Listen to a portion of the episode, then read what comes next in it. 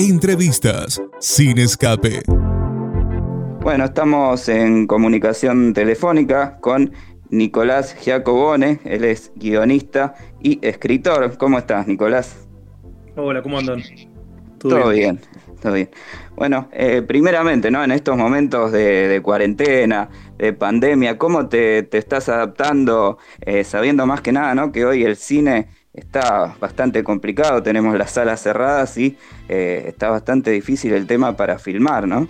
Sí, o sea, en perspectiva está complicado. En el día a día, la verdad que siendo escritor, uno siempre como caes en el chiste de que hace 20 años que me vengo preparando para esta cuarentena, ¿no? la verdad que la vida en sí, eh, al menos para mí, no cambió tanto. Eh, estoy acostumbrado a trabajar en casa. Claro. Y quedarme acá encerrado. Escribo muy lento, así que necesito estar mucho tiempo acá en casa con la computadora y los cuadernos abiertos. Eh, así que en ese sentido no, no cambió tanto, pero sí. Y, también me agarró con bastante trabajo, por suerte, pero sí es deprimente y un poco preocupante eh, la, perspectiva de, cómo vamos a salir de esto y, qué pasará, tanto con el cine como con el teatro, etcétera. Exactamente. Bueno, hace poquito tiempo, ¿no? Se, tuviste y tuvimos la novedad que en un raro festival de, de, Cannes, que recordemos por el tema de la pandemia no va a haber festival, eh, hubo una, como una preselección ¿no? de películas y bueno, y entre ellas aparece una película donde hiciste el guion, John and the Hole. Eh, ¿qué, ¿Podés contar un poquito de qué trata la película o cómo te tomó esto ¿no? de estar creo que sos el único argentino en este festival y bueno, que tu, una de tus películas esté preseleccionada debe ser un orgullo muy grande, ¿no? Sí, sin duda, la verdad que eh, es un proyecto muy personal para mí porque es el primer guion que escribo solo, digo que escribo porque era una historia que me motivaba a contar. O sea, que no la escribo a partir de, la invitación de, un director a colaborar en un proyecto. Eh, y yo tenía un cuento que había escrito hace muchos años y que sentía que podía ser eh, adaptado a, película. Y, digo, fue un proyecto que en todo sentido fue bastante a pulmón. Eh, el director se llama Pascual Sisto. Mm. Hiciste un, cortometraje ya con él, ¿no? Océano. Un, un, corto con él hace muchos años eh, y nos hicimos muy amigos. Eh, y además lo respeto un montón. Me yo conozco que es una persona sumamente talentosa. Y él después se dedicó más que nada al videoarte, al arte conceptual, a las instalaciones, fue para ese lado. Yo, bueno, fui para, para mi lado, las, me surgieron las oportunidades de trabajar con Alejandro Iñárritu, etcétera. Claro. Pero siempre quedó como pendiente lo de hacer un largometraje juntos. Y hace unos años, cuando yo tuve como un hueco como para decir, bueno, me voy a dedicar a este proyecto, a escribirlo, nos juntamos y le comenté y, se entusiasmó. Pero sí fue duro, porque siempre vender, digo, conseguir financiación para una película de un primer director siempre es difícil, más en claro. Estados Unidos. Y, y él es español, tampoco es americano. Pero bueno, la verdad que de a poco lo fuimos armando y cuando conseguimos el elenco se terminó de cerrar. Eh, más que nada por Michael C. Hall y, Jennifer Ellie, que son con dos actores muy respetados en Estados Unidos. Tal cual. Eh, eh, y nada, o sea, hicimos la película con un presupuesto bastante bajo, digo, para Estados Unidos, con, con un tiempo de rodaje bastante corto. La verdad que Pascual hizo un trabajo increíble siendo su primera experiencia más aún. Y bueno, ambos somos fanáticos de Candio, de, siempre, generalmente las películas que van a Cannes, digo no siempre, pero generalmente son las que, las que más nos entusiasman año tras año. Entonces sentíamos que, que era, bueno, que era nuestro, nuestro, primer, nuestro primer intento, sentíamos que iba a ser ahí, de mandar a Cannes. Sabíamos que es una primera película, que es una película chica y nuestra intención en principio era, bueno, entrar en la quincena de realizadores o la semana de la crítica. Claro. Pero bueno, se manda todo, se manda todas las, las, categorías, digamos, o los departamentos del festival. Em, y en la quincena fue un proceso raro, en la quincena habíamos quedado preseleccionados, pero luego se suspendió y dijeron que no iban a elegir películas. Y la verdad que quedamos un poco en el aire, como preocupados, preguntas qué vamos a hacer, o sea, dónde llevar la película, cuál era el mejor camino, etc. Y de golpe recibimos un mail de la selección oficial diciendo que, que aún estaba en consideración, eh, que el festival no, se iba, no, no, iba a existir físicamente, pero sí iban a hacer una selección oficial de películas, y si nos interesaba ser parte, si éramos elegidos, obviamente dijimos que sí. No, así que no. ¿Cómo así que no? Y claramente no, no, fue, no, fue, todavía como el festejo, no fue que dijeron que están elegidos, sino que están en consideración. Y tuvimos una semana ahí un poco caminando por las paredes eh, hasta que confirmaron que había, que había entrado una selección oficial. Que sí, para nosotros es una noticia gigante. O sea, realmente para, para el cine no comercial, digamos, eh, eh, este tipo de, de, de sí, de producciones. La la palabra en inglés, el label, o sea, la estampa, digo, de Cannes, de sección oficial. Claro. Y a todo, realmente ayuda un montón. Tal cual. Y Nicolás, ¿qué tal? Rodrigo te habla. Bueno, viendo, escuchando todo el recorrido que tuvo eh, el film y que, que, llegue a Cannes y que sea eh, preseleccionado y demás, también como que le da este broche de oro a lo que decías vos, ¿no? Del cine independiente, con lo que, con lo que cuesta eh, en todos los países cómo, llega ahora a, esta instancia. Y después, bueno, lo que hablábamos al principio con Leo, cómo, cómo es el futuro de la película, porque entendemos que por lo pronto cines no tendremos. Eh, calculo que la, idea de ustedes es eh, proyectarlo eh, tanto en cines como en teatros y no sé si tienen la idea de, llevarlo a alguna plataforma. Mira, ahora estamos justo en este, o sea, Cannes nos abrió la puerta de pensar opciones, que eso está, es interesante. Hay que esperar un poquito, creo, a ver qué pasa. Pero lo interesante de este año que hizo Khan para mí es que, él, que ellos dieron la estampa de, selección oficial, pero mm. permiten estrenar en otros festivales. Claro.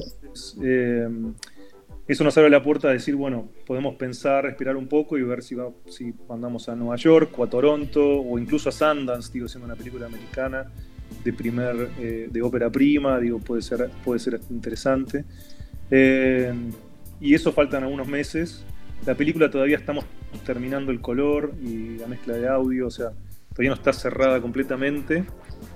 Eh, así que estamos un poco en eso. Esta semana ya empezaremos con las charlas de hacia dónde podemos ir. pero bueno, desde un lugar mucho más relajado y, claro. que, que, antes, que era cómo hacemos para, para que esta película se vea lo más posible.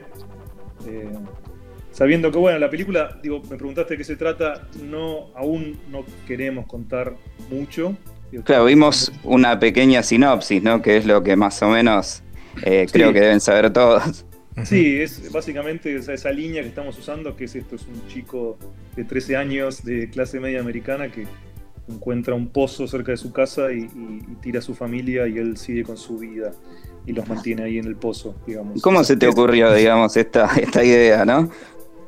Bueno, eh, primero escribí este cuento, que es un cuento muy breve, o sea, cuatro o cinco páginas, por lo cual la película es una reinvención ah, completa de la historia. Pero, no, a mí me surgió más que nada a partir de que vi muchas, venía viendo y leyendo novelas y viendo películas sobre familias donde se, empezaba a sentir que estaba un poco repetida la cuestión de la familia disfuncional, ¿no? O sea, siempre había un porqué. O sea, para que, para que una familia no funcione, siempre tiene que haber un porqué claro, ¿no? Una, algún tipo de abuso, algún tipo Yo siempre sentía como que no, que ya el, simple hecho de, existir hace que las familias sean raras y que por más que uno, que uno intente hacer las cosas bien, tanto como padre o como hijo, muchas veces las cosas no funcionan. Eh, claro. Y entonces la idea era un poco explorar eso, o sea, como una familia, digamos, sin rasgos específicos de, disfuncionalidad, eh, podía caer en una situación tan extrema. Esa fue un poco la premisa que me, que me, movilizaba para, escribirlo. Perfecto. Eh, vi también que hay un próximo proyecto, ¿no? No sé en qué etapa está una, la próxima película de Marcos Carnevale, creo que es Granizo, que va a estar protagonizada por Franchella. ¿En qué, en qué etapa quedó esa película? Bueno, esa película estaba a una semana de empezar a filmarse. Uh. Eh, cuando cuando se, instauró la, cuarentena. Iba a ser como a fines de marzo, creo que empezaban a filmar. Así que está ahí, digo, la verdad que es un proyecto, es una comedia pura, eh, comedia argentina. Eh, la verdad que la escribí con un amigo, Fernando Balmayor, que nos conocemos hace mucho tiempo, es un comediante y escritor eh, increíble.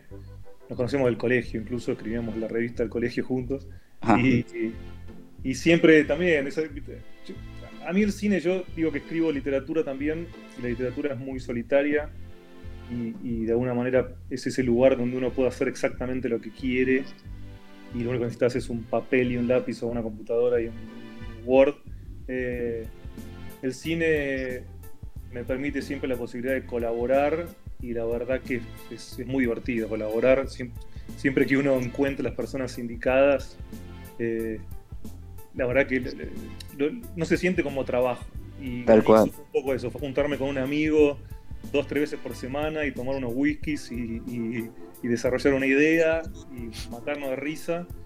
Y terminamos el guion y se lo llevé a Guillermo y, y le gustó y por suerte se, se metió en el proyecto y cuando Guillermo se mete en un proyecto eso acelera todo. Claro. Eh, Nicolás, sí, eh, tomando en cuenta ¿no? que va eh, a trabajar eh, Guillermo Franchella y que, digamos, es lo, lo opuesto, por lo menos en términos de género, lo, lo que fue Animal. Cuando escribiste, lo escribiste directamente con, con, digamos, con el lápiz, pensando directamente en Guillermo, a través de él, si podemos Sí, pensarlo sí. así. Sí, porque cuando estábamos con, en Animal, estábamos almorzando una vez y, y le comenté a Guillermo, yo había estado con Fernando, con, con- con mi colaborador y de Granizo, y él, la, la idea de Granizo es de él, esa es una idea que se le había ocurrido a él, que es una suerte de, de duelo entre un meteorólogo famoso, eh, como imaginar el meteorólogo más famoso de la historia de la televisión argentina, y un taxista. Y, y me pareció una premisa increíble. Y no teníamos nada, no teníamos guion nada, pero estábamos almorzando y le comenté a Guillermo, le digo, me junté con un amigo, tiene esta idea, la verdad que me interesaría desarrollarla. Y él vi que se le iluminaban un poco los ojos, como le pareció interesante, y quedó ahí, quedó como la apuesta de, bueno, si tenés el guion, tráemelo y lo vemos. Claro. Eh, pero la verdad que después fue eso, fue juntarse y pasarla bien, o sea, y escribir algo que, nos divierta.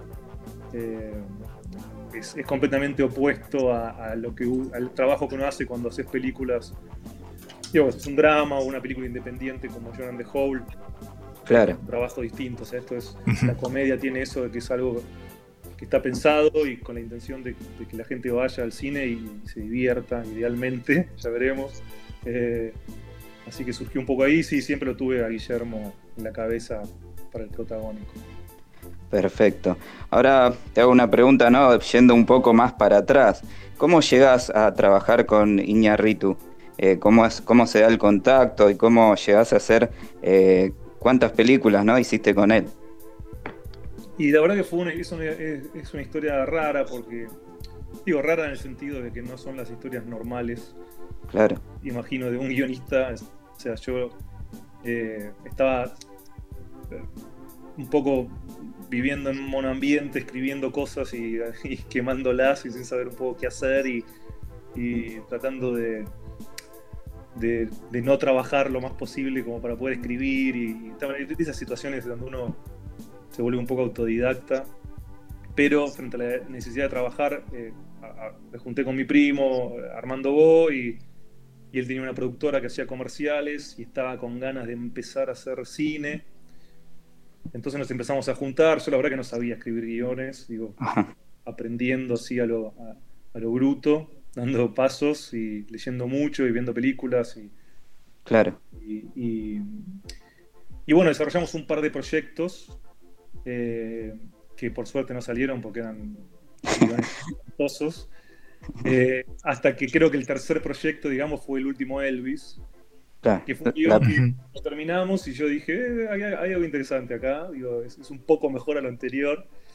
Y, y Armando, por, por su trabajo de director eh, publicitario, había trabajado en México y conocía, no es que conocía a Alejandro, pero ah, conocía a alguien de la productora de Alejandro, entonces fue como el famoso de le vamos a hacer llegar el guion a, se lo claro. secretaria de la secretaria que se lo va a hacer llegar a este director famoso, a ver si nos da una mano. Y lo mandás y uno se olvida. Pero bueno, al mes nos llamó para, decir que le había gustado mucho el guion y que, nos quería ayudar a, producirlo. Qué Eso ya fue increíble para nosotros. y digamos, un mes después llamó y dijo, eh, podrían venir a México un día a charlar de algo. ¿Cómo que no? Tomaste el avión, claro. Subimos un avión y fuimos. Y siempre cuento que cuando estábamos armando en el avión yendo, nuestra idea, o sea, nuestro sueño era ayudarlo en un proyecto para que nos pongan los agradecimientos. O sea, ese es nuestro. claro. Nuestra meta era, bueno, juntémonos, quizá necesita algo, que su nueva, nueva película. Llegar a estar en los títulos. Claro, llegar a estar de alguna manera y poder usarlo como currículum de colaboramos. Pero bueno, nos juntamos, estuvimos una noche con él y nos contó un poco la idea de Beautiful y que estaba justo necesitando a alguien que se la escriba y, nos preguntó si nos queríamos, si queríamos probar o etcétera y dijimos que sí, obviamente. Y fuimos pasando algunas etapas de presentar 20 páginas, gustaron, presentar otras 10 páginas, fue como un proceso lento hasta que dijo vamos para adelante. Y así surgió Beautiful, digo, y empezamos a colaborar. Claro. ¿Cuántas películas fueron en total con Iñarritu? Y todavía sigue, ¿no? El vínculo como para seguir haciendo algún proyecto con, él, ¿no? Sí, eh, bueno, hicimos Beautiful, Berman. Yo lo ayudé en, El Renacido, en Revenant. Eh, hizo trabajo que figuro como coproductor, pero hizo un trabajo en el guion. Eh, de corregir algunas cosas. Y, ahora tenemos un proyecto que lo, escribimos nosotros dos, o sea, Alejandro y yo, eh, que también estaba por empezar a filmar justo casi en paralelo a Granizo. Justo, todo junto. y se pospuso. Claro. Pero bueno, están todos igualmente ahí, ¿eh? están... Sí, sí, sí. No es que, no es que se, se cancelaron, digo, están todos Sí, en una suspensión, digamos, donde vuelva, vuelve todo. Sí. Pero ojalá para fin de año haya un, hueco de esperanza. Sí, sí. Bueno, eh, Nicolás, la verdad, muchísimas gracias por, la comunicación. Esperemos que esta película tenga mucha suerte y que prontamente se pueda estrenar en salas de cine, ¿no? Que es lo que todos queremos en definitiva. Y bueno, y te, te, decimos a ver si, ¿no? Para una próxima entrevista, ya cuando la película esté en cartelera. Dale, perfecto. Bueno, muchísimas gracias. ¿eh? No, gracias a ustedes. Saludos. Gracias. Chao.